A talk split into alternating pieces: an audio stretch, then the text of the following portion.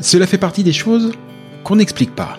Bien que n'y ayant le plus souvent jamais mis le moindre pied, le Québec nous attire.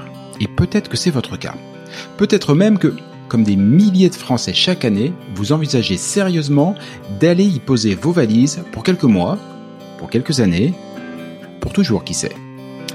Mais si en avoir envie est la condition première pour réussir votre expatriation, c'est aussi, et de loin, la plus facile. Quelles études, quel travail, quelle région, quelles écoles, quelle durée, quid de la santé, quid de ma retraite, quels seront vos droits, mais aussi quels seront vos devoirs, et au-dessus de toutes ces questions règne LA question fil rouge de tout immigré au Québec, comment obtenir le permis de séjour dont j'ai besoin, et puis d'abord, lequel est-ce? Au fur et à mesure de votre projet, d'innombrables questions, des doutes, mais aussi des grandes joies et de belles espérances vont vous submerger. Alors, à l'image de ce que Christelle Colling et ses équipes font au quotidien au sein de l'organisme, ce podcast est justement là pour vous aider, pour vous guider, pour vous informer, parce qu'ensemble, on partage le même objectif, Objectif Québec.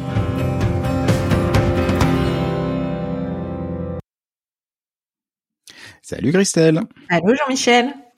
Objectif Québec le podcast épisode 35. La nouvelle année vient de pointer le bout de son nez et traditionnellement c'est la période des bonnes résolutions. Alors pour ce qui est du régime, de la reprise du sport ou d'arrêter de fumer, franchement, franchement, on vous laisse gérer. Mais au milieu de tous ces vœux, peut-être avez-vous aussi celui de vous lancer vraiment dans un projet d'expatriation au Québec. Alors la bonne nouvelle, c'est que là, pour le coup, on peut vous aider. Euh, plutôt deux fois qu'une même. Mais comme dit le dicton, il ne suffit pas de courir, encore faut-il partir à point. Christelle, quelle est donc la meilleure période pour lancer ces démarches? Bonne question. La bonne Merci. Période... Je vous remercie de l'avoir posée. C'était une bonne soirée. À bientôt. À bientôt. Euh, non, bonne question parce que bah, faut déjà être. Je vais reprendre au début parce que ça me tient, ça me tient forcément à cœur. Oui. Euh, on peut lancer ces démarches, ça, je le dis toujours, en soi, euh, techniquement, il y a rien de compliqué puisque une fois qu'on sait comment faire, on fait. Mais lancer ces démarches, faut déjà être prêt bien dans sa tête, dans sa famille. Donc euh, une bonne période, c'est pas parce que je vais indiquer la période que on peut se lancer si on s'est pas préparé à, à, plein de choses à côté. Mais euh, ça dépend aussi de la constitution de sa famille pour lancer euh, une, une, démarche d'immigration ou d'expatriation. Euh, pourquoi? Parce qu'il faut prendre en considération que si on a une famille, par exemple, en tout cas, moi, je l'invite fortement à réfléchir d'arriver à une rentrée scolaire. Bah oui. Donc, euh, parce que d'arriver, pour moi en tout cas, d'arriver au mois de juillet euh, avec toute sa petite famille, de prendre ses marques quand il fait euh, bah, beau temps, c'est chouette. Ça permet de faire un tour euh, de, de notre environnement, ça permet aux enfants de s'acclimater, pendant qu'il fait beau, bah, on profite. Généralement, c'est une période bah, voilà qu'on peut assimiler aux vacances. Et chacun va pouvoir prendre ses marques euh, quand il fait beau. Et puis, euh, ça se fait tranquillement pour une rentrée scolaire fin août pour les enfants. Peu importe après si on travaille, si on va faire une formation ou pas. Mais moi, je trouve ça assez confortable. Alors oui, c'est souvent la période où les billets d'avion sont les plus chers.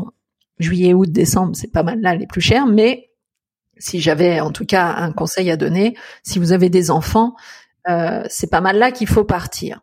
Ça ne veut pas dire qu'il n'y a pas certaines personnes qui partent à d'autres moments dans l'année, souvent des fois au mois de janvier, mais bah, pour les mêmes raisons, bah, c'est un petit peu moins confortable pour les enfants. On se met à leur place de débuter euh, au Québec une année scolaire alors que les autres ont déjà commencé ça peut se faire et puis quand ça doit se faire, ça se fait évidemment. Hein. Mais c'est un petit peu moins confortable si on a le choix en tout cas. Après, si on n'a pas d'enfant, eh bien alors là, il n'y a pas cette nécessité absolue de partir l'été. Et puis là, on peut évidemment partir à tout moment dans l'année. Euh, mais c'est moi, c'est juste ça. C'est la, la, famille me dire attention, c'est bien d'arriver. Puis avant l'hiver, ça permet pas, pas mal d'aller faire ses courses pour l'hiver, d'aller acheter les blousons qu'il faut tranquillement, mm. d'arriver les deux pieds dans la neige et puis se dire oups, bon là tout le monde a froid, faut qu'on court, faut qu'on. Donc après c'est un rétro-planning. C'est une fois qu'on sait qu'on doit partir là, euh, bah, combien de temps il nous faut pour préparer le projet? que ça soit là aussi, je parle, je vais différencier, mais pour une famille, moi je trouve que c'est toujours bien un an, un an et demi avant. D'accord? Euh, un an avant, c'est bien. Alors, il arrive que des fois des personnes en en 8 dix mois vont faire les choses. Hein. Euh, moi, j'ai accompagné plein de familles aussi qui euh, qui sept mois avant vont vont commencer les choses, donc c'est tout à fait possible. Mais là, je parle de si on veut optimiser les choses et si on se dit combien de temps il nous faut, un an avant, c'est bien parce que ça nous permet de voir la stratégie qui va être employée? Est-ce que ça va être l'emploi? Est-ce que ça va être la, reprise d'études, une reconversion? On ne sait pas. Je trouve que c'est bien pour se poser. Euh, moi, j'ai plein de candidats à l'heure actuelle qui vont partir dans un an, un an et demi. C'est bien, ça permet de poser les choses. S'il y a une maison à vendre, s'il y a, bah voilà, plus on a du temps, tu m'as déjà entendu le dire. Si on a quelque chose à faire, il vaut mieux attendre six mois de plus, un an de plus en France pour mettre de l'argent de côté, pour euh, préparer ses papiers, préparer une vente de maison, que de partir trop vite et être un peu trop à l'arrache euh, côté québécois où bah là forcément il faut s'adapter. Et puis si on a tout juste un peu d'argent ou si on n'a pas, ça peut coincer un hmm. petit.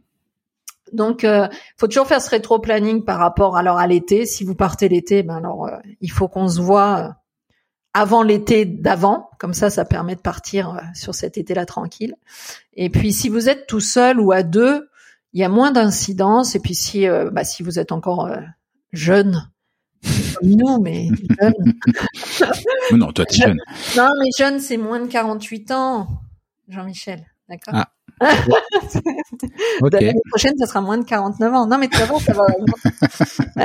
euh, donc non, mais si vous êtes vraiment très jeune, vous êtes célibataire ou à deux, que vous avez moins de 25, 27 ans, il n'y a pas d'époque pour partir parce que on a tous on a tous eu cet âge-là et puis on part avec notre sac à dos quand on nous appelle. Donc euh, voilà, c'est c'est le conseil que je donnerais en tout cas aux familles de de rentrer sur des rentrées scolaires, ça me semble important pour que tout le monde soit bien tranquille. Claire. On voit bien qu'ici en France, de nombreuses démarches administratives sont fortement ralenties depuis le Covid. Euh, Est-ce que c'est aussi le cas au Québec? Est-ce que cela impacte la planification, le rétro-planning dont tu parlais bah, il y a plein de choses, oui. C'est vrai qu'il faut savoir que, bah, par exemple, quand on part sur un, projet d'étude, bah, on sait que l'immigration. Alors là, ce que je dis, c'est aujourd'hui. Hein, ça a rien. À, si ça se trouve dans deux mois, ça sera plus le cas. Mais on est sur trois à quatre mois juste de paperasse d'immigration. Mais après, avant, il y a une demande d'admission. Donc c'est, il y a des. C'est pour ça qu'on parle toujours de, de planning parce qu'il y a quand même des délais qu'il faut prendre en considération. Si on part sur un emploi, alors là, faut prendre le delta de j'envoie des CV.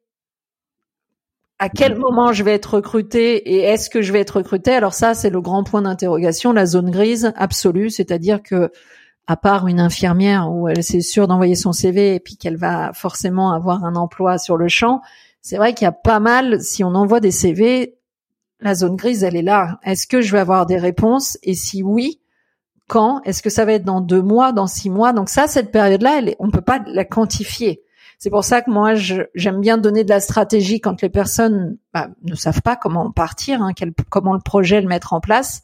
Et quand on met en place un projet vers l'emploi, je dis toujours, bah là, on va se laisser six mois pour travailler, envoyer des CV, euh, que vous puissiez euh, accrocher des, choses avec des entreprises, parce que il va falloir au moins peut-être six mois pour qu'une entreprise revienne, accepte, vous fassiez un entretien, deux entretiens. Ça, c'est difficilement quantifiable parce qu'il y a une notion en face qui est l'entreprise. Et ça, c'est pas des démarches d'immigration pure.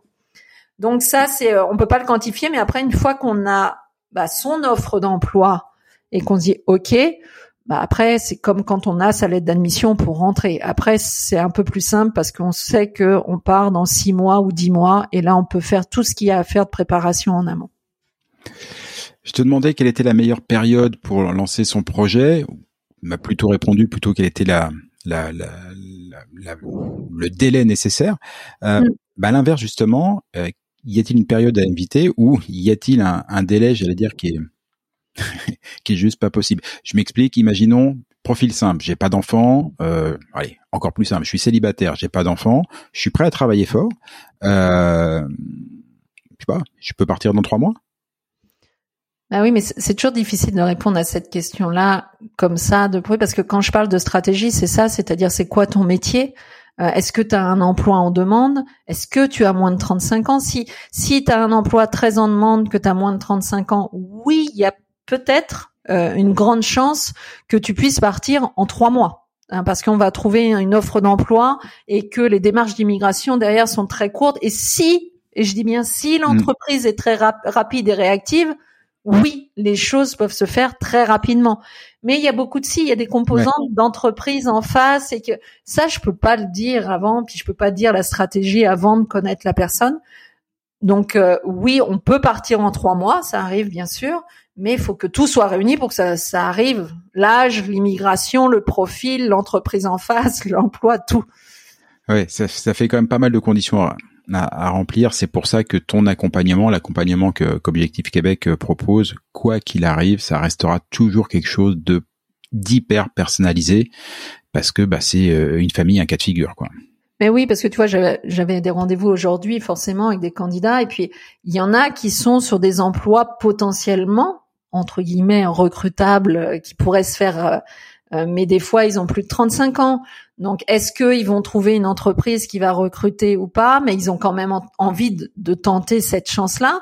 Donc la stratégie qu'on trouve des fois, c'est de dire bon bah ok, tu vas faire tes démarches de recherche d'emploi, mais en parallèle, on va inscrire ton conjoint sur une formation parce que vous avez très envie de partir dans dix mois et qu'il faut pas qu'on loupe encore pour reprendre une année. C'est pour ça que la stratégie, elle est vraiment propre à chacun. d'un regard extérieur, on pourrait se dire, oh bah oui, bah tiens, tout le monde va en emploi ou tout le monde va faire une reconversion. Mais derrière, il y a, y a vraiment beaucoup de détails, beaucoup de travail sur cette stratégie-là. C'est pas si évident que ça de, de trouver le bon, le bon chemin pour pour pas faire machine arrière ou pas se dire ah mince j'ai perdu une année. Si j'avais su mhm. j'aurais fait autrement ou j'aurais travaillé deux projets en parallèle. Parce que je m'aperçois c'est bah, on pourrait en parler mais les, les gens euh, et c'est bien normal n'ont pas ce recul avant de savoir si ça va marcher ou pas. Et puis ils font des choses mais ils ont jamais la certitude. Est-ce que ce que je fais c'est bien? Ou pas. Donc euh, faire mm. des choses, remplir des papiers, oui, euh, envoyer des CV, oui. Mais euh, c'est quoi la réalité de la chose Et est-ce que quand j'ai envoyé ma demande, est-ce que c'est pertinent ou est-ce qu'il y avait autre chose à faire? Et c'est ça quand on n'est pas accompagné, c'est c'est difficile quoi. Ma dernière question, je l'avais pas prévue, mais pour le coup celle-là, je sais que tu vas pouvoir y répondre puisqu'on parlait de délai. Quelqu'un vient d'écouter ce podcast. Je pense que là, au bout de 11 minutes d'enregistrement, je pense qu'il est à peu près convaincu que son cas est, particulier et qu'il a besoin d'être accompagné. Sinon, je l'invite à réécouter depuis le début. Euh, entre le moment où il va te contacter, j'imagine qu'il va envoyer un, courriel ou passer un coup de fil, enfin je sais pas, il va essayer de te, te, contacter. Il va se passer combien de temps entre le moment où on va pouvoir, tu vas pouvoir et tes équipes vont pouvoir commencer à travailler euh, sur la stratégie avec euh, avec la personne?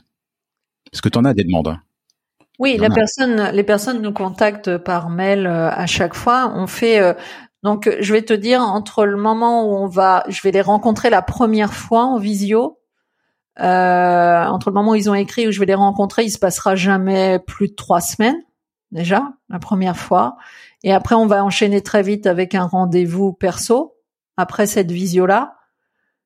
Et ça veut dire qu'à la, à la, à la euh, rencontre personnelle que j'ai avec ces personnes-là, on va parler de stratégie personnelle sur leur projet. Donc, euh, en un mois de temps, euh, voilà, on est dans le cœur des choses et on a la stratégie pour la pour la suite, quoi. C'est quand même hyper rapide et hyper réactif. Euh, bah, bah Christelle, je pense qu'on a fait le tour. Je vais plus te poser de questions de délai, je sens que ça t'agace. Euh... Ah non, ça m'agace pas. Non, mais je trouve ça intéressant, mais c'est c'est important en plus la question parce que euh, c'est on a aussi des personnes des fois qui veulent partir puis ils disent ma Christelle, euh, euh, bah là on est au mois de décembre, bah moi je veux partir en 2024. Bah oui, quand Bah au mois de mars. Non, bah oui. Mais mm. quand on étudie le profil, non, c'est pas possible. Et et ouais, je, pourrais, j'ai encore plein de choses à dire, mais c'est pas, c'est, c'est aussi la préparation. Tu vois, tu disais, est-ce qu'on peut partir en trois mois? Oui, vous pouvez partir en trois mois. Mais est-ce qu'on s'est préparé en trois mois suffisamment? Non, on se prépare pas en trois mois. Et effectivement, euh, pour l'avoir fait moi euh, aussi de mon côté, c'est une question qu'on me pose très souvent avec mes amis euh, ou les gens que je, que je rencontre avec qui je parle du Québec. Ils disent, ah mais vous avez pris combien de temps pour vous préparer? Et, et ben, comme dans dirait un fameux sketch, il y a un certain temps la réponse. Voilà, mm. parce que j'hésite toujours à leur donner le temps que nous ça nous a pris. C'est tellement particulier. C'est ça. On comprend tout de suite qu'ils sont pas le même schéma. Tu le disais tout à l'heure, pas le même, euh, pas le même environnement familial, pas le même environnement professionnel, pas les mêmes attentes, pas les mêmes projets, pas la même démarche, pas le même, budget. En fait, tout est différent. Puis accessoirement, c'est pas non plus au même moment. Les choses elles bougent beaucoup au Québec, en France, euh, dans le monde euh, aussi. Euh, c'est un projet personnalisé et euh, c'est bien normal parce que c'est quand même un sacré projet de vie pour une pour une belle vie. Et puis je te le disais tout à l'heure quand tu m'as posé la première question, je t'ai dit bah oui, on peut regarder ça. C'est quoi le meilleur moment pour partir Mais est-ce qu'on est prêt? Tu vois, parce que mmh. c'est lors des premiers rendez-vous qu'on s'aperçoit bah peut-être que les personnes ne connaissent pas du tout le Québec, c'est correct, mais on démarre un certain seuil. Il y en a qui ont déjà travaillé très fort, qui ont été au Québec cinq fois, huit fois, qui connaissent, qui savent un peu plus de choses et tout. On démarre pas la même chose. Des fois, j'ai des couples qui disent bah oui, c'est moi le porteur du projet, mais ma femme ou mon mari, euh, il tire un peu la patte. Bah, on sait là qu'il va falloir attendre pour que le conjoint soit bien aussi dans le projet et c'est pas Mm. Oui, c'est pas qu'une démarche administrative ou d'immigration, tu vois. Il y a, enfin, en tout cas, nous, ce qu'on s'attache à faire, moi, ce qui me tient à cœur, c'est m'assurer que toute la famille est bien dans le projet, qu'il y en a pas qui mm. sont en train de dire, euh, bah non, moi, c'est mon mari qui a l'idée, mais moi, j'ai pas envie. Ah, bah là, ça va prendre du temps. Donc, euh, j'essaie de de sauver des couples. non, c'est vrai, on rigole de ça, mais, c'est la vérité. Un projet aussi important que ça, euh, c'est un gros projet. On, on, doit y travailler beaucoup. Mais si les deux ne sont pas prêts bien, alors des fois il y en a toujours un qui est plus porteur que l'autre. Mais s'il y en a un vraiment qui est à la traîne, il vaut mieux attendre une année de plus en France parce que ça peut mettre en péril le couple. C'est important cette notion-là. Euh, oui, c'est indiscutablement. Je connais un cas assez similaire comme ça qui euh, il y en a plein. où tout était il y avait quasiment plus qu'à boucler les valises et puis là finalement ça a été bah euh, ouais mais en fait j'ai pas vraiment envie et là là ça devient un gros problème de couple euh, c'est bien de faire les choses bien et de, de prendre le temps de faire les choses bien euh, pour plein de choses mais aussi quand il s'agit d'aller euh, réinventer sa vie à quelques 6000 km de son chez soi de son chez soi habituel Merci beaucoup Christelle. On se retrouve bientôt. Si Jean-Michel, à bientôt. À bientôt. Ciao ciao.